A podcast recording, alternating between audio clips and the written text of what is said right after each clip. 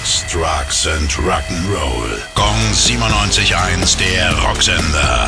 Rock News. Alex Lifeson von Rush hat zum ersten Mal seit fast zehn Jahren neue Musik veröffentlicht. Und dann gleich zwei Songs, Kabul Blues und Spy House.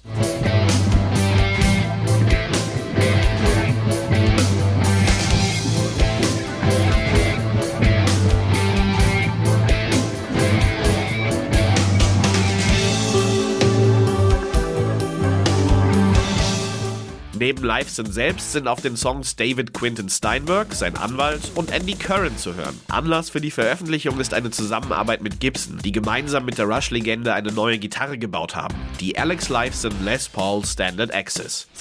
Gong 97.1, der Rocksender. Rock News. Sex, Drugs and Rock'n'Roll.